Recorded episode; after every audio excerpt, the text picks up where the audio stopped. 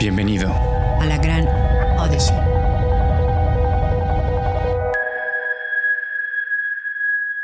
Hola. ¿Me escuchas? Hola, sí, muchas gracias. ¿Tú a mí? Yo pensé, que yo pensé que ya no iba a pasar nada, pero no me escribiste, entonces... Este yo nomás te lo mandé por Gmail, pero ahorita dije, no, vale más que cheque todo y te mande un recadito por este, por LinkedIn, así ya, me, así ya estábamos aquí. Ok, ahora sí cuéntame. Mira, pues, ¿qué te cuento? Eh, te cuento un poquito de mí primero y ya después empezamos con, con tu, con tu de esta. este, este podcast se llama La Gran Odyssey. Eh, es, una, es una rama de mi, de mi negocio que es reclutamiento internacional y se llama mi compañía se llama Un Odyssey, entonces siempre está la palabra Odyssey porque es así como que una gran odisea de personas que van a venir a Canadá.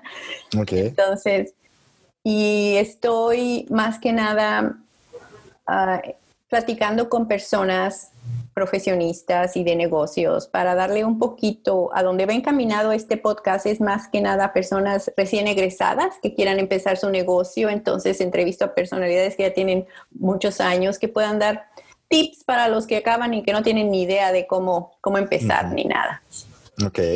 Entonces, qué bueno que, me aceptaste y es interesantísimo porque tienes muchas cosas que no, mm, después me comentarás, digo, todo lo que has hecho en tu vida profesional y todo y pues te doy la bienvenida. Muchas gracias. Y pues empezaremos primero con hacer un poquito de, historia de, de cuando te graduaste, qué estudiaste, para tener... Claro. Claro, Aide. Eh, a ver, yo me gradué ya hace muchos años eh, y yo estudié en la Universidad Iberoamericana en la Ciudad de México y me gradué como licenciado en Administración de Empresas. Mm. Eh, en esa época tú hacías un, el equivalente un major en la universidad y solo había tres opciones, marketing, finanzas y informática. Eh, y bueno, me decidí por marketing. Nunca he ejercido como, administrador, como administrador de empresas. No, como administrador de empresas. Toda mi vida he estado en, marketing.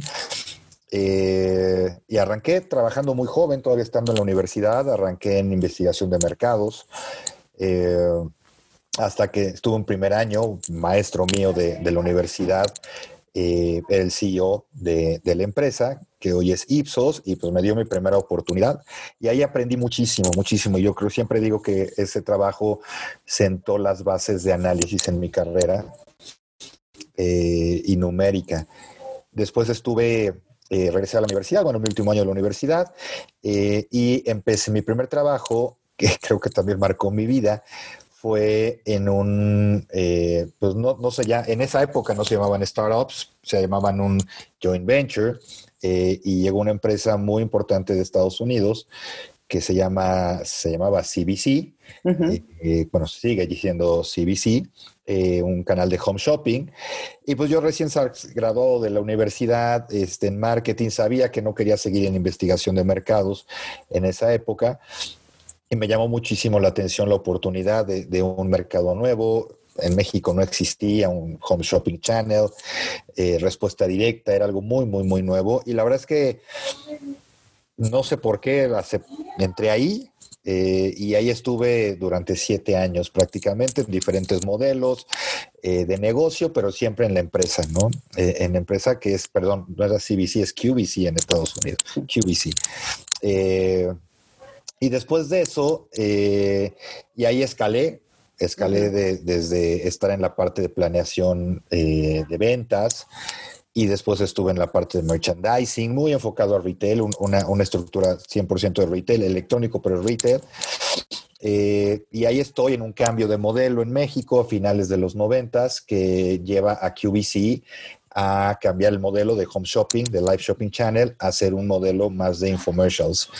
Eh, y México era el único país en el mundo que tenía un, modelo híbrido, porque en México teníamos bloques completos de horas seguidas de programación.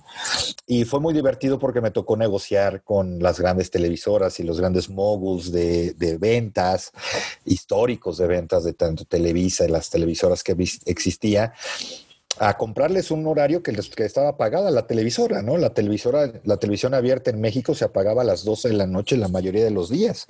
Entonces, encontrar modelos económicos de compra, de cuánto podíamos pagar o cuánto se debía pagar eh, en esos horarios, a las 2 de la mañana, a las 3 de la mañana, dependiendo de la red, eh, estar metido en la parte de producción, estar, eh, entender cómo funciona el mercado de respuesta directa y después cómo se podía ampliar a retail. Fue la verdad que una experiencia bien divertida. Conocí a mucha gente, gente que es altamente importante y exitosa en estos momentos el, presidente del Consejo de Genoma Lab, eh, lo conocí en esa época, eh, gente muy, muy, muy, muy divertida en estas épocas.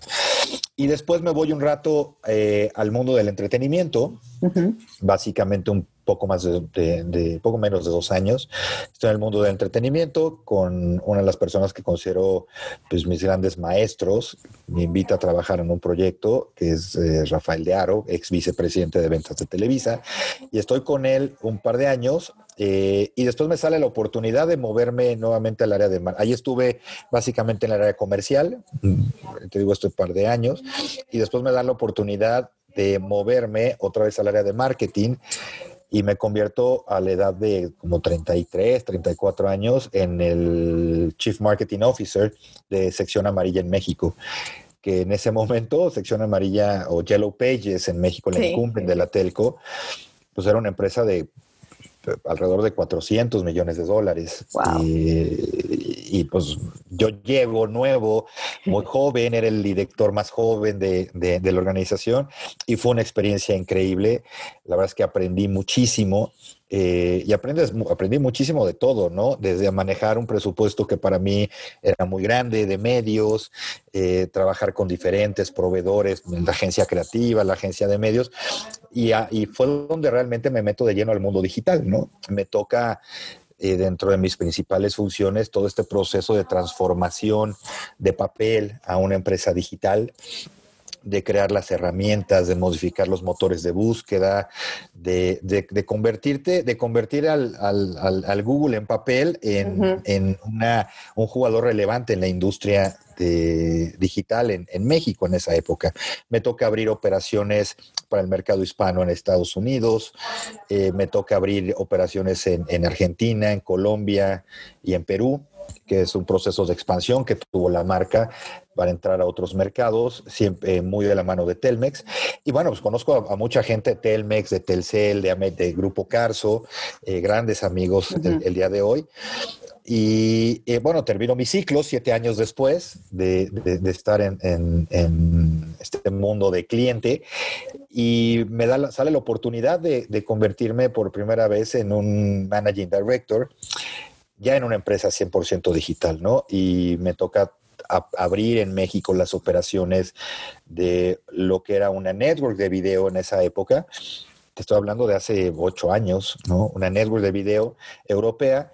Eh, y, pues era, era abrir un mercado nuevo, enseñar otra vez a las marcas, ya, ya no siendo cliente, ¿no? ya, ya saliendo como medio a, hacer una labor pues, de managing y, y comercial 100%. Y pues bueno, entrego una empresa bien establecida, ya una empresa pues más grande, una empresa que arranqué yo, nunca lo voy a olvidar, el, el 2 de enero, eh, con dos personas más o tres personas más armando escritorios, ¿no? Muy, muy padre el, el, concepto de startup, un, completo, un concepto muy diferente al mundo corporativo de, de páginas amarillas, donde pues creo que siempre volvemos con eso, ¿no?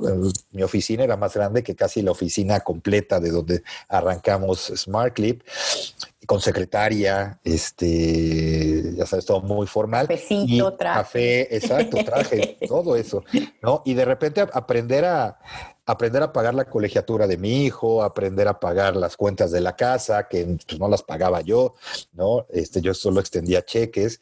Eh, fue un proceso también muy padre. Y bueno, me meto de lleno al mundo digital. Eh, salen algunas oportunidades de moverme.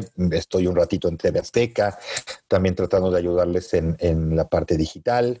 Eh, luego me meto un rato al mundo del publishing también para, para, para entender cómo funcionaba eh, pues ya había estado como marca, ya estaba en el medio digital, estaba en video, ya había aprendido, ya también conocía tele, con TV Azteca, y después sale una oportunidad bien interesante con una empresa española de, crecer, ¿no? De crecer una operación de publishing digital, que era algo que no conocía.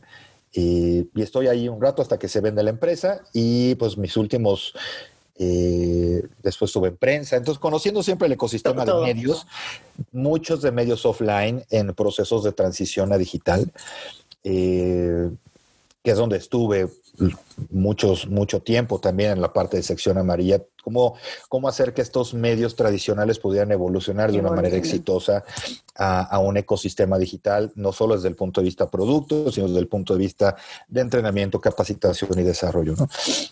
Eh, y después me faltaba prensa eh, y también otra vez tratando de mover la, la, balanza de, de, ingresos tradicionales, de ingresos digitales, eh, hasta que sale la oportunidad en EICAS, ¿no? Y cuando veo, cuando se da esta oportunidad, pues era como un déjà vu, ¿no? Era como volver ocho años atrás en un esquema de un medio muy nuevo, en un esquema que tiene un potencial brutal, no solo en América Latina y en México, sino a nivel mundial, en otros países ya es, ya es todo un boom. Eh, y era como regresar, donde no hay un jugador tan dominante como lo existía en ese momento en video, ¿no? Eh, y con una empresa con una cultura organizacional brutal y fantástica, ¿no?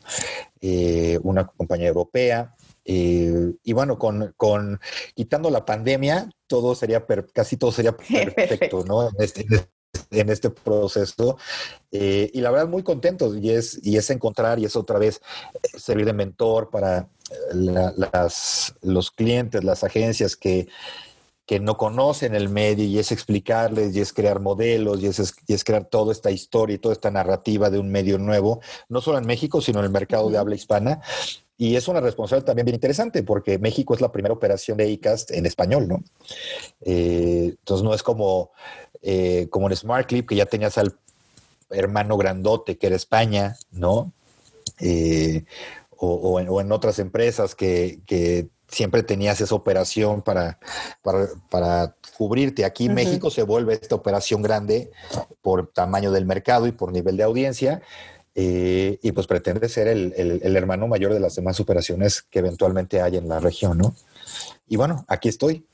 Sí, una, de las preguntas que me interesa mucho que preguntarte es, de recién egresado, ¿tú, tú dirías que la universidad, en qué, ahora que estás de este lado, tú dirías, aquí le falló a mi universidad haberme preparado y aquí sí me preparó súper bien? O sea, ¿cuál sería ahora?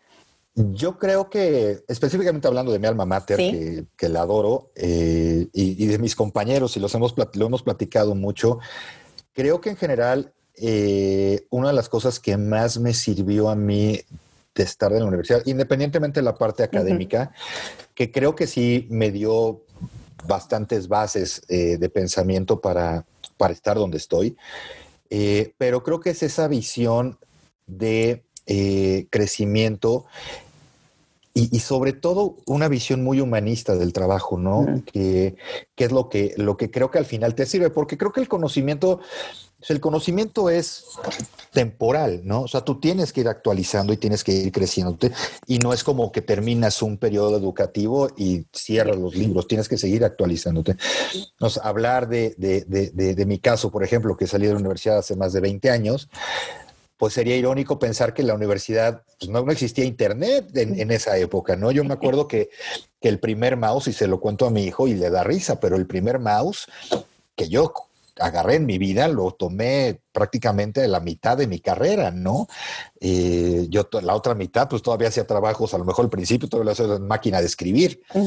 Eh, entonces creo que es un proceso de evolución, pero sobre todo el pensamiento, las bases de pensamiento y las bases humanísticas es algo que, nunca voy a, voy a dejar de, de, agradecer a la universidad, ¿no? El, el buscar el bien común, el buscar ayudar a las demás personas.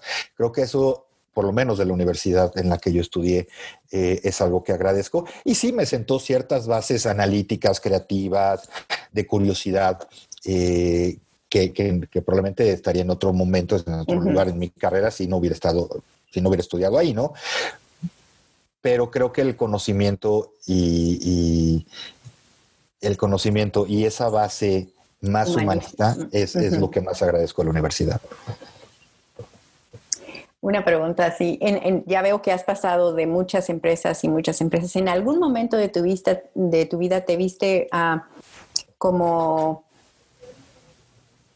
algún jefe tuyo te propuso algo que fuera que fuera en contra de tus valores y, principios y si lo tuviste, ¿cómo lo resolviste? O, o, si hoy regresaras a ese punto, ¿cómo lo abordarías ahora que ya conoces más?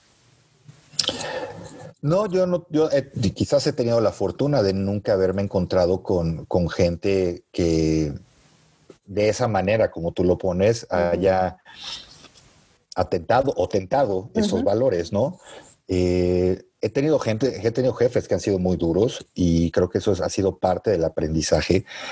Eh, y eso es algo que no te enseña la universidad, ¿no? La universidad te enseña management by books, ¿no? Y, el one-on-one del management y, los diferentes estilos de liderazgo.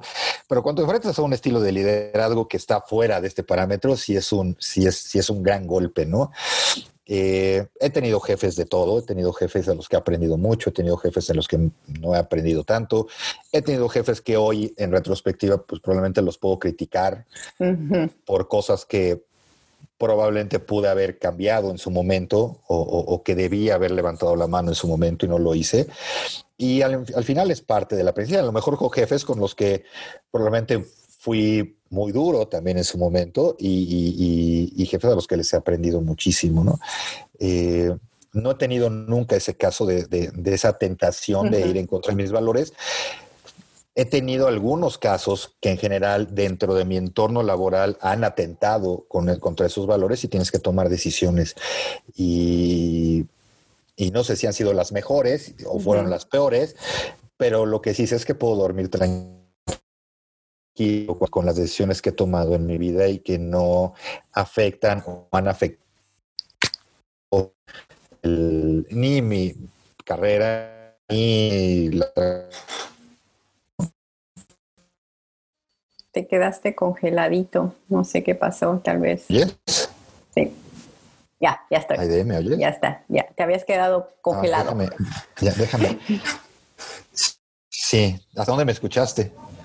Sí, que, que, que, lo, que sí estuviste envuelto en, no tú, pero que en tu empresa o algo viste y que no supiste si en ese momento fueron resueltos bien o mal, pero sí se resolvieron tus... Exacto. Exacto, sí. ¿Qué piensas de Canadá? ¿Qué piensas del país de Canadá? Bueno, para, o sea, ¿cómo, cómo nos ves acá en a los canadienses? Bueno, yo mexicana canadiense ahora. Fíjate que, no he tenido la oportunidad de estar tantas veces y tanto tiempo en Canadá. Siempre he ido solamente de trabajo. De, hecho, no conozco más que Toronto. Es la única ciudad de, Canadá. nunca tampoco he tenido la oportunidad de ir de vacaciones. Eh, y creo que, pues creo que son los hermanos cultos de los americanos. O sea, creo que en general y la, gente de Estados Unidos me cae muy bien. Creo, creo que es, es, gente que en general, o a lo mejor he tenido la fortuna de trabajar mucho con, con empresas más del norte eh, de Estados Unidos. Eh, y es quizás un poco más parecida la cultura a, Canadá que, que, probablemente a la gente del sur, ¿no? O del centro de Estados Unidos. Eh, creo que tienen un país precioso, o sea, por lo que conozco y por lo que he visto, y creo que tienen una cultura social también muy, muy impresionante. Digo, es, es, es triste, pero es, es, otro planeta comparado con México, ¿no? Culturalmente, económicamente y seguramente laboralmente. Eh, creo que esos serían los países que me encantaría migrar en algún momento por todo este ecosistema que tienen. Eh, eh, de diferentes culturas, la parte francesa, la parte inglesa, incluso la parte nativa, ¿no? Creo que, creo que son, son, son partes bien interesantes, pero pues como buen mexicano, ¿no? Tienes tus raíces bien puestas en México y amas a tu país y, tratas de dar lo mejor en, contra todo lo que pueda pasar, ¿no? Y todo lo que pase actualmente en, el país, ¿no? Pero creo que en, general, digo, la gente canadiense que conozco es, gente de mis respetos, gente muy profesional, gente muy educada. Muy bien. Además, la única vez que me han parado en un aeropuerto fue en Canadá y sigo sin entender por qué. Creo que porque llevaba unas muestras del producto, ¿no? Ah, ok. en mi vuelo, en mi vuelo, en mi vuelo a Toronto. O sea, mm, te revisaron para poder dejarte entrar, ¿eso fue? ¿No te dejaban entrar? Sí. Sí, exacto. Ya sabes que, que pasas, pasas de migración en, en- en el aeropuerto y te llevan a luego te desvían, a te revisar algo. desvían. no les gustaste y te desvían, ¿sabes? De aquí. Se- El único, el único aeropuerto en el mundo en el que me ha pasado eso ha sido en el de Toronto. ¿Cómo te eh, pues, a la me- No, es que tú no sabes. Si, si uno mismo se queja a veces de, de cómo son los agentes, a veces dices tú, pero ¿cómo pueden ser tan, tan, tan estrictos, tan, a veces hasta podríamos, pueden caer en, en déspotas, ¿no? En el trato con las personas a veces. ¿no? Claro. Eh, Sí, sí. Am, ¿Qué recomiendas ah, para un recién egresado? ¿En qué crees que se podría más preparar él para que dijeras tú, no, pues vas a ser más efectivo en encontrar trabajo si puedes echarle más ganas en esto? Yo creo, y, y- y que- creo que es lo- mi recomendación que trato de darle a la gente, y es más, la recomendación que le doy a mi hijo, que está a par de años dentro de la universidad, ¿no? Es, alguna vez leí que las decisiones más importantes de tu vida las tomas en un estado prácticamente de inmadurez, ¿no? Que es, eh, la primera decisión es a qué te vas a dedicar el resto de tu vida, y la segunda es eh, con quién te vas a casar, ¿no? O con quién vas a establecer una familia. Y normalmente son dos, son dos decisiones que tomas en un estado no de madurez a, a nivel general, ¿no? Yo creo que eh, mi primera recomendación para los que están entrando a la universidad sería debes, debe apasionarte lo que, lo que quieres estudiar, ¿no? Y debes encontrar la manera en la que lo que vas a aprender lo puedes llevar a aplicar en algo que te apasiona. Yo no me imagino, yo no me imagino desvelándome hoy por hacer algo que no me guste, ¿no? O yo no me imagino viajar y estar lejos de mi familia por algo que no me guste. Eh, me gusta eso y creo que tiene que apasionarte. Y, y yo tuve la fortuna de que, de que encontré esa pasión o que encontré es, es- ese algo que me gustaba dentro de la carrera que escogí, pero creo que fue por coincidencia. o sea, fue al final de, de- de- de- mi carrera en- haciendo ya el major. Eh, creo que fue por coincidencia, porque probablemente a lo mejor hubiera ido más hacia la parte de publicidad, en otro tipo de carrera, Ujú. o, o- o- o a lo mejor una ingeniería, ¿no? Si hubiera sabido por dónde, por dónde se debería de ir. Creo que, creo que todo el mundo tiene derecho a equivocarse en, la elección de su carrera y que hay algo que nadie te va a quitar, es el aprendizaje que tienes en cualquier momento, ¿no? Entonces yo les diría que no tengan miedo, no tengan miedo de, de- de aprender, no tengan miedo de equivocarse en esa decisión. Se vale. Al final es gente joven, es gente que, que tiene que descubrir eso y creo que yo apreciaría que alguien me dijera que se equivocó o que escogió una carrera diferente y que quiere hacer carrera en otro lado. Y el segundo consejo que yo les daría es eh, igual que están buscando su pasión en el conocimiento, es busquen su pasión en el día a día, ¿no? Eh, y a lo, largo, a, a lo largo de sus carreras, que creo que también hay un cambio de paradigma entre mi generación y la genera, las generaciones actuales, que las generaciones, act- yo convivo mucho con las generaciones actuales en un mundo digital y hablando de medios digitales tengo que, que estar muy de cerca de lo que hacen estas nuevas generaciones, bueno, nuevas generaciones, los millennials y las generaciones más, más jóvenes, ¿no? Eh, y, y creo que un verdadero consejo que yo les doy es, eh, tienen que tomar esos riesgos en momentos adecuados de su carrera. O sea, si van a emprender, emprendan, emprendan y, y, y, y, y revienten el mundo del emprendedurismo muy temprano en su carrera, ¿no? Eh, hay, y también entenderse, conocerse, ¿no? Conocer, conocer para, para qué estamos hechos. Yo creo que también es, es, es algo bien válido eh, el, el decir, pues yo sí tengo la sangre de emprendedor, ¿no? Y yo puedo emprender y, y puedo, puedo, puedo estar y, y puedo aventarme a, a hacer mi compañía y con todas las ganas y buscar mentoring y buscar financiamientos y buscar inversiones. Y hay gente que, que también les gusta estar del otro lado, ¿no? Y ser, ser, ser, a mí no me gusta llamarlo empleado, pero pues al final es ser empleado y tener una posición más de, de operatividad y hay, hay mundo para todo y todo está bien, ¿no? Yo creo que no está mal ninguna de las dos, partes. Al final, eh, el mundo está compuesto por, por, por, los dos, por los dos ecosistemas y los dos entornos. ¿no? Entonces, lo más importante es que, y es que una de las preguntas más difíciles es saber qué quieren hacer en su carrera. Es, es yo creo que esa es la pregunta que si yo fuera maestro de la universidad, me encantaría hacer, dar clases en el primer semestre de la universidad y en el último semestre de la universidad y poder encontrar a la misma gente y ver cómo evoluciona y, poderles preguntar qué es lo que te apasiona en el primer semestre y en el último, probablemente mi última pregunta sería, ¿lo encontraste? Porque, porque creo que si no lo encuentras, algo pasó en el Inter que no fue lo correcto, ¿no? De alguno de los, dos de algún lado de, los jugadores, ¿no? Sí, muy interesante. ¿Tú piensas que ahora las generaciones de ahora, no sé, eh, eh, son un poquito menos como que mm, ya ves, a nosotros es como que trabajo duro, échale ganas, échale ganas, como que son más impacientes ahora en el sentido de que eh, quieren todo más rápido, por lo mismo de, de, que han crecido con una tecnología en la cual ellos rápido, que volteas la hoja, picas y todo. ¿Crees tú que ahorita... Yo, creo que sí, yo creo que las nuevas generaciones tienen menos paciencia en general. Eh, creo que están acostumbrados a ese sentido de inmediatez y, yo creo que es bien normal. Uno de los ejercicios que más nos gusta a mi esposa y a mí practicar con mi hijo son, eh, que ya es grande, ya tiene 16 años, pero son juegos de, que, traten de moderar su, impaciencia, ¿no? en, esta, en esta pandemia, Monopoly. Y Monopoly, Monopoly, Monopoly, ¿no? No el electrónico y esto, que son juegos en los que tú puedes pasar tres horas sin tener un ganador, ¿no? Eh, contrario a lo que está acostumbrado de la inmediatez de los juegos en línea y todo esto, ¿no? Creo que en general la gente joven padece de, esta falta de, paciencia y paciencia en todos los sentidos.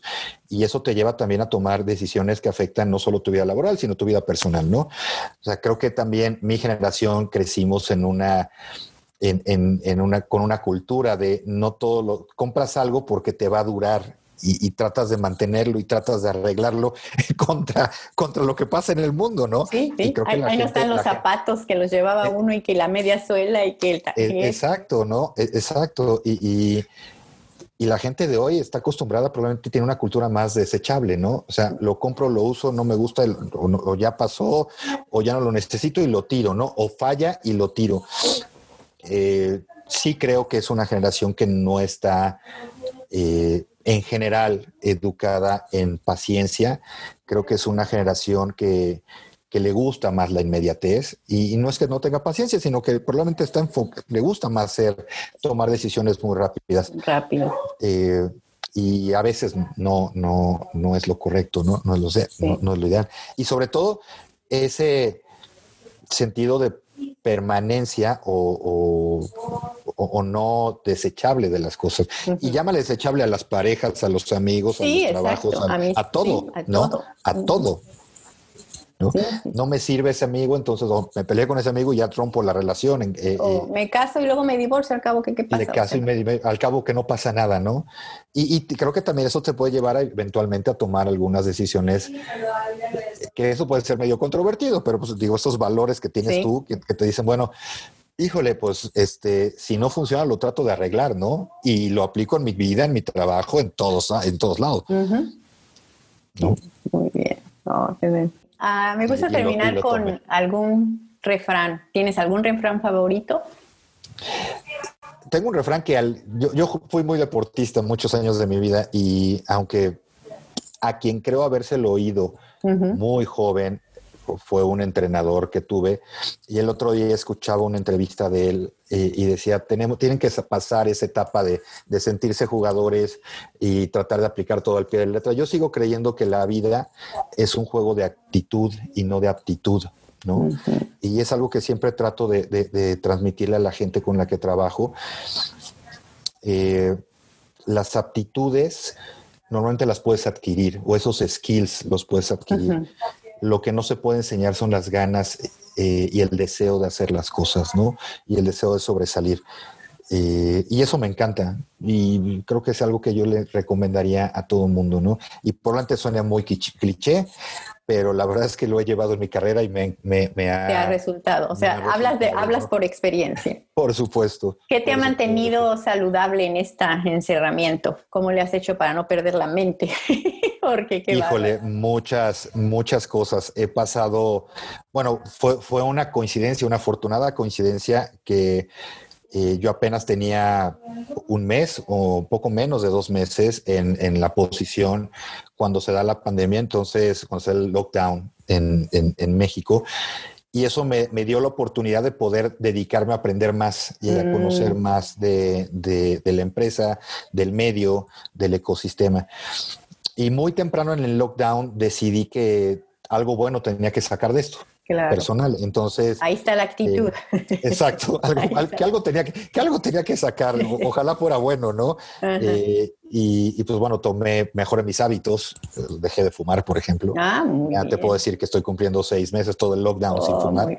Eh, y por, porque pues era el momento perfecto, ¿no? No había eventos sociales, no había, había estrés laboral, pero pues el mismo estrés, no salía, estaba en casa, entonces era el momento adecuado para, para hacerlo.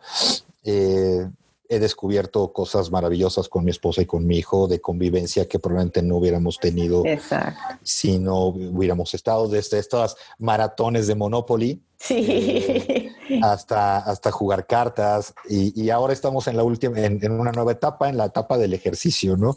En la que estoy haciendo ejercicio con mi hijo. Ah, qué bien. Eh, que nos ha, que lo, habíamos intentado en otras ocasiones, pero pues bueno, es difícil con un joven de 16 años tener los mismos, los mismos horarios. y horarios, ¿no? Eh, y bueno, hoy, hoy hacemos ejercicio juntos eh, y la verdad es que la verdad es que lo hemos llevado bien. Nosotros decimos que, que, en general no le hemos pasado mal, bendito Dios y afortunado que, tenemos la oportunidad de decirlo, eh, con un trabajo estable, con una familia contenta y sana en todos los sentidos, extrañando a los familiares otros, amigos. otros, exacto, mis familias, a mis padres que tengo pues, seis meses sin verlos por su seguridad, no por la mía, por su seguridad. Eh, pero en general bien, en general bien. La verdad es que no, la, no lo hemos pasado bien y tenemos un, un, hijo que, que, nos hace recapacitar y que nos ha mantenido en, encerrados. Cuerdos. E, encerrados y cuerdos, ¿no? De repente a mi esposa y a mí pues nos dan, vámonos de vacaciones, vámonos de viaje, vámonos, vámonos a hacer algo, ya no aguantamos. Y es el que nos dice, no, espérate, espérate, a mí no me lleves. O sea, yo estoy bien aquí, yo no quiero contagiarme, yo no quiero tener esos problemas, este, tomamos las cosas con calma. Entonces, afortunadamente hemos pasado un buen, una buena ah, pandemia. Qué bueno.